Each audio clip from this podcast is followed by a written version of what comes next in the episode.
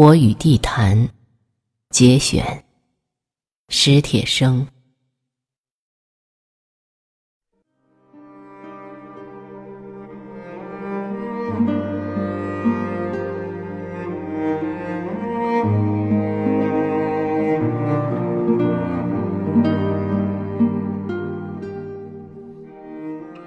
我在好几篇小说中都提到过一座废弃的古园，实际就是地毯。许多年前，旅游业还没有兴起，园子荒芜冷落的如同一片野地，很少被人记起。地毯离我家很近，或者说我家离地坛很近。总之，只好认为这是缘分。地毯在我出生前四百多年就坐落在那儿了。自从我的祖母年轻时带着我父亲来到北京，就一直住在离他不远的地方。五十多年间搬过几次家，可搬来搬去总是在他周围，而且是越搬离他越近了。我常觉得这中间有着宿命的味道，仿佛这古园就是为了等我而历尽沧桑，在那儿等了四百多年。他等待我出生，然后又等待我活到最狂妄的年龄上，忽地残废了双腿。四百多年里。他剥蚀了古殿檐头浮夸的琉璃，淡褪了门壁上炫耀的朱红，摊劈了一段段高墙，又散落了玉砌雕栏。祭坛四周的老柏树愈见苍幽，到处的野草荒藤也都茂盛的自在坦荡。这时候，想必我是该来了。十五年前的一个下午，我摇着轮椅进入园中。他为一个失魂落魄的人，把一切都准备好了。那时，太阳循着亘古不变的路途，正越来越大，也越红。在满园弥漫的沉静光芒中，一个人更容易看到时间，并看见自己的身影。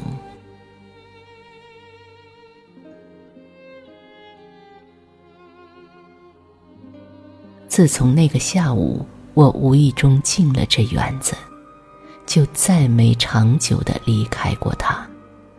我一下子就理解了他的意图。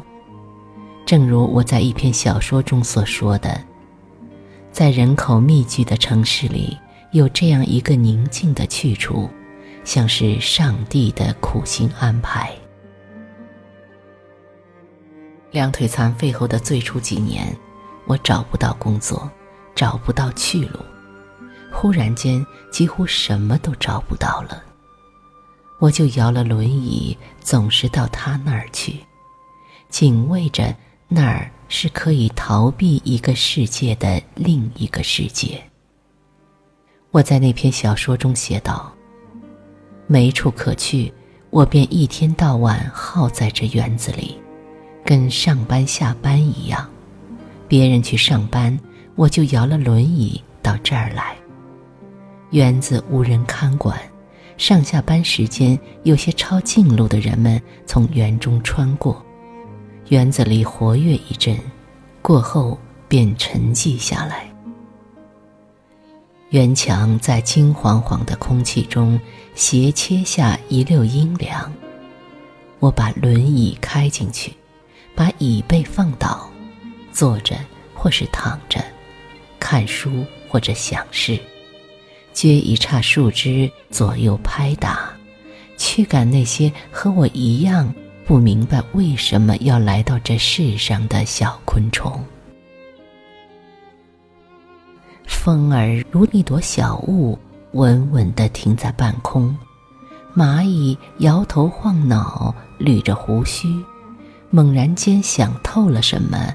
转身疾行而去，瓢虫爬得不耐烦了，累了，祈祷一回，便支开翅膀，忽悠一下升空了。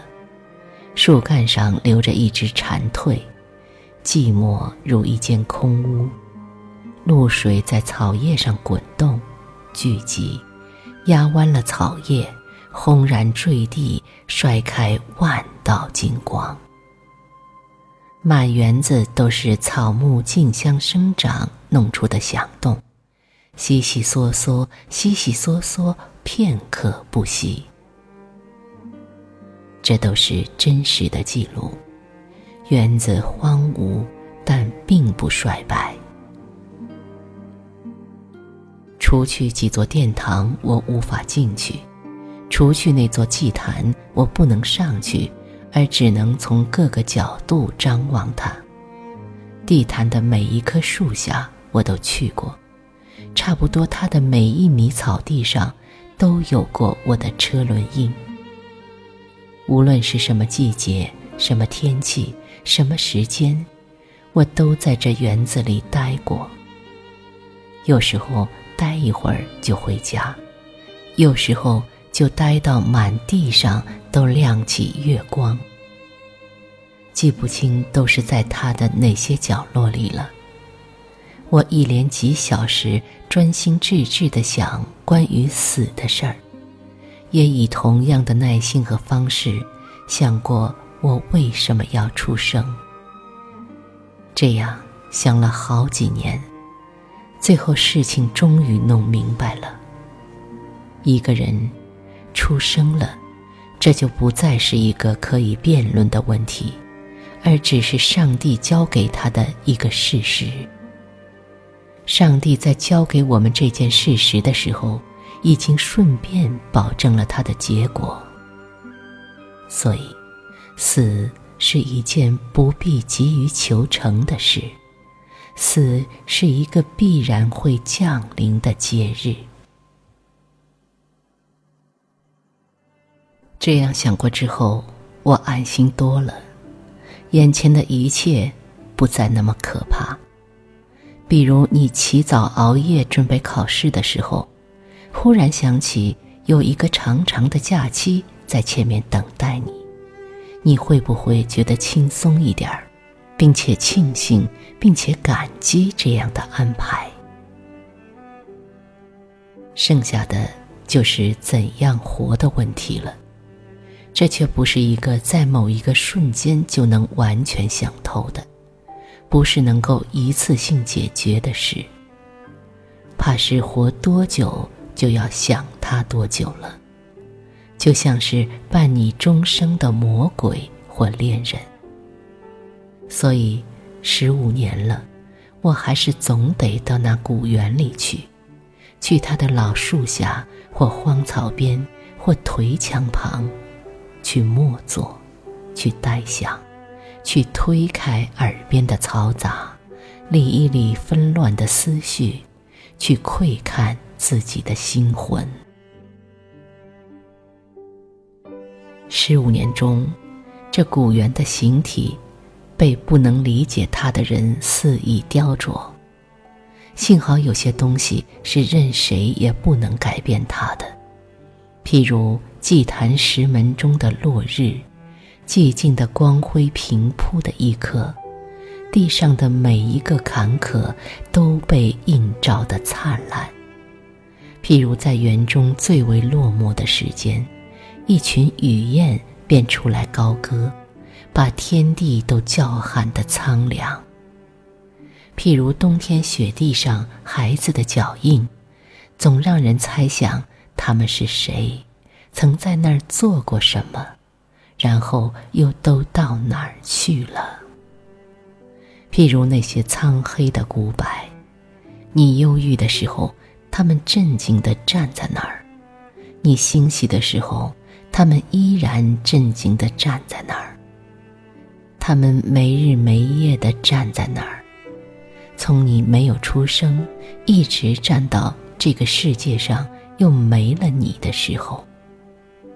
譬如暴雨骤临园中，激起一阵阵灼烈而清纯的草木和泥土的气味儿，让人想起无数个夏天的事件。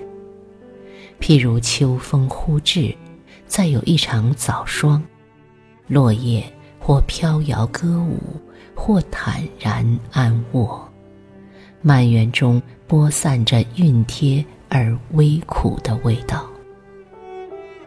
味道是最说不清楚的，味道不能写，只能闻。只要你身临其境去闻，才能明了。味道甚至是难于记忆的，只有你又闻到它，你才能记起它的全部情感和意蕴。所以我常常要到那园子里去。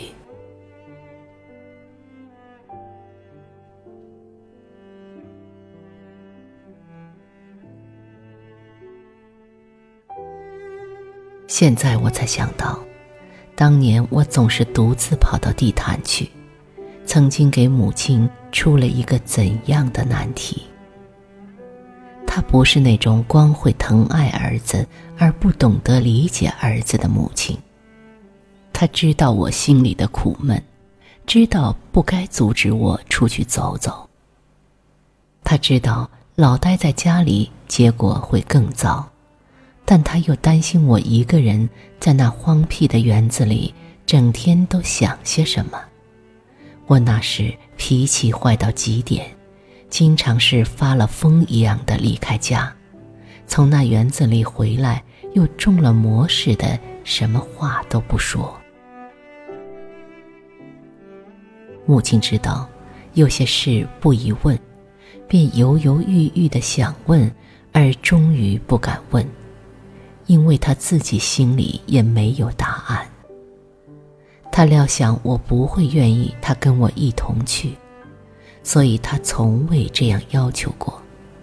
他知道得给我一点独处的时间，得有这样一段过程。他只是不知道这过程得要多久，和这过程的尽头究竟是什么。每次我要动身时，他便无言地帮我准备，帮助我上了轮椅车，看着我摇车拐出小院。这以后他会怎样？当年我不曾想过。有一回，我摇车出了小院，想起一件什么事，又返身回去，看见母亲仍站在原地，还是送我走时的姿势。望着我拐出小院去的那处墙角，对我的回来竟一时没有反应。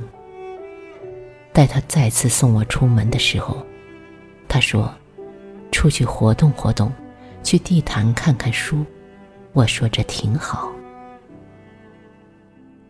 许多年后，我才渐渐听出，母亲这话实际上是自我安慰，是暗自的祷告。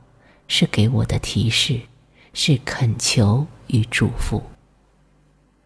只是在他猝然去世之后，我才有余暇设想。当我不在家里的那些漫长的时间，他是怎样心神不定、坐卧难宁，兼着痛苦、惊恐与一个母亲最低限度的祈求。现在，我可以断定。以他的聪慧和坚韧，在那些空落的白天后的黑夜，在那不眠的黑夜后的白天，他思来想去，最后准是对自己说：“反正我不能不让他出去，未来的日子是他自己的。如果他真的要在那园子里出了什么事，这苦难，也只好我来承担。”在那段日子里，那是好几年长的一段日子。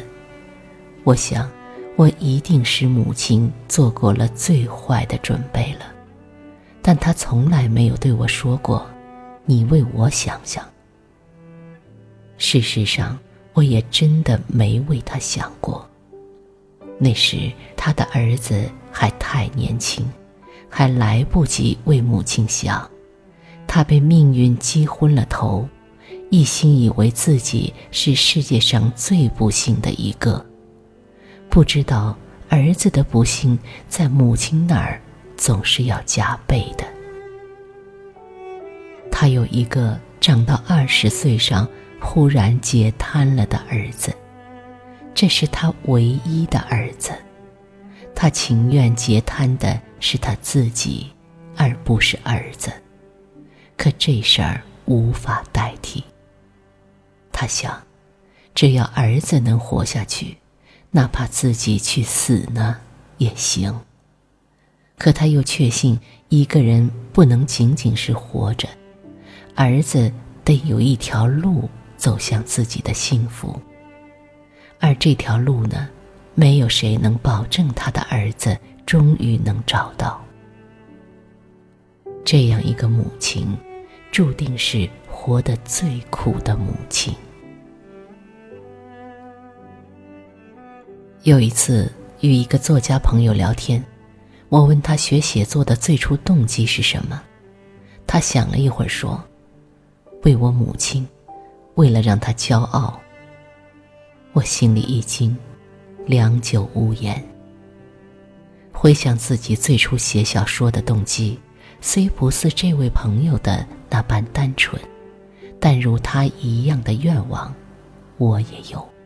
而且一经细想，发现这愿望也在全部动机中占了很大比重。这位朋友说：“我的动机太低俗了吧？”我光是摇头。心想，低俗并不见得低俗，只怕是这愿望过于天真了。他又说：“我那时真的就是想出名，出了名让别人羡慕我母亲。我想，他比我坦率；我想，他又比我幸福，因为他的母亲还活着，而且我想。”他的母亲也比我的母亲运气好，他的母亲没有一个双腿残废的儿子，否则事情就不这么简单。在我的头一篇小说发表的时候，在我的小说第一次获奖的那些日子里，我真是多么希望我的母亲还活着，我便又不能在家里待了。又整天整天独自跑到地坛去，心里是没头没尾的沉郁和哀怨，走遍整个园子，却怎么也想不通。母亲为什么就不能再多活两年？为什么在他儿子就快要碰撞开一条路的时候，他却忽然熬不住了？莫非他来此世上？只是为了替儿子担忧，却不该分享我的一点点快乐吗？他匆匆离我而去时，才只有四十九呀。有那么一会儿，我甚至对世界、对上帝充满了仇恨和厌恶。后来，我在一篇题为《合欢树》的文章中写道。我坐在小公园安静的树林里，闭上眼睛，想：上帝为什么早早的召母亲回去呢？很久很久，迷迷糊糊的我听见了回答：他心里太苦了，上帝看他受不住了，就召他回去。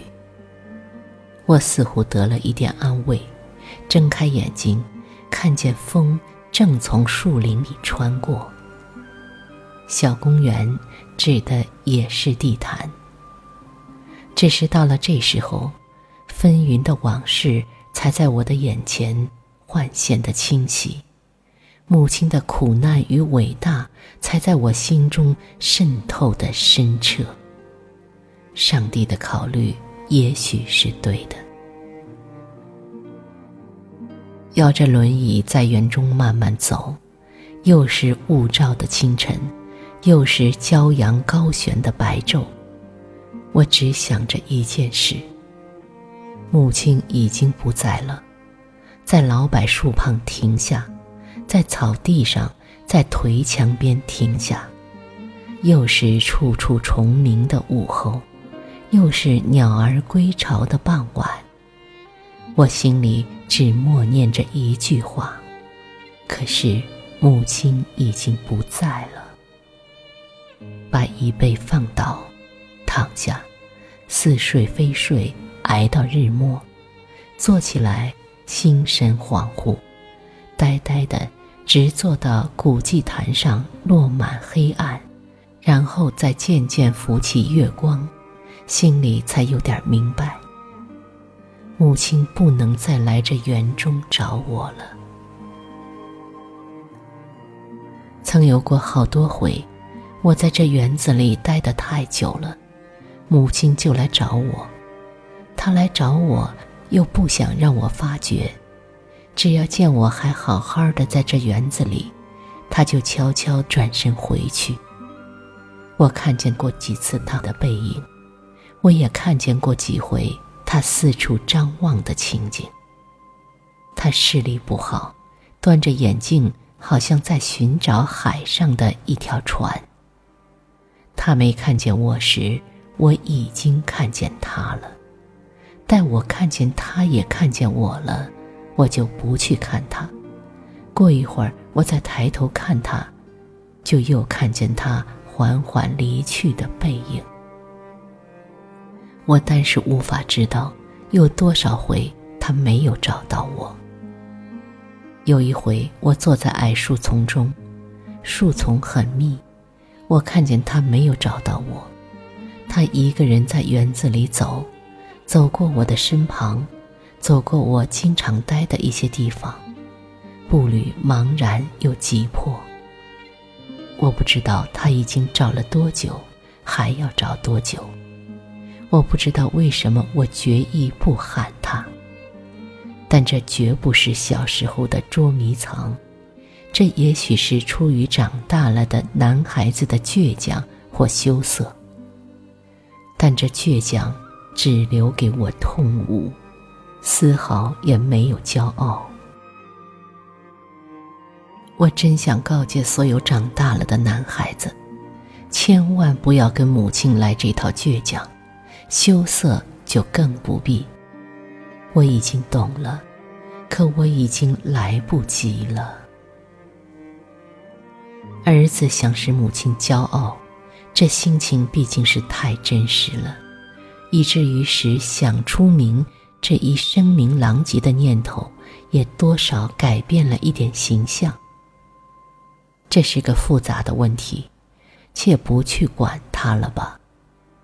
随着小说获奖的激动逐日暗淡，我开始相信，至少有一点，我是想错了。我用纸笔在报刊上碰撞开的一条路，并不就是母亲盼望我找到的那条路。年年月月，我都到这园子里来，年年月月。我都要想，母亲盼望我找到的那条路到底是什么？母亲生前没有给我留下什么隽永的哲言，或要我恪守的教诲，只是在他去世之后，他艰难的命运、坚韧的意志和毫不张扬的爱，随光阴流转，在我的印象中。愈加鲜明深刻。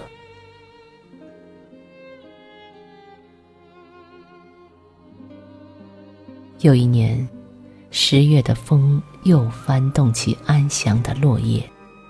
我在园中读书，听两个散步的老人说：“没想到这园子有这么大。”我放下书，想：这么大一座园子。要在其中找到他的儿子，母亲走过了多少焦灼的路？多年来，我头一次意识到，这园中不单处处都有过我的车辙，有过我车辙的地方，也都有过母亲的脚印。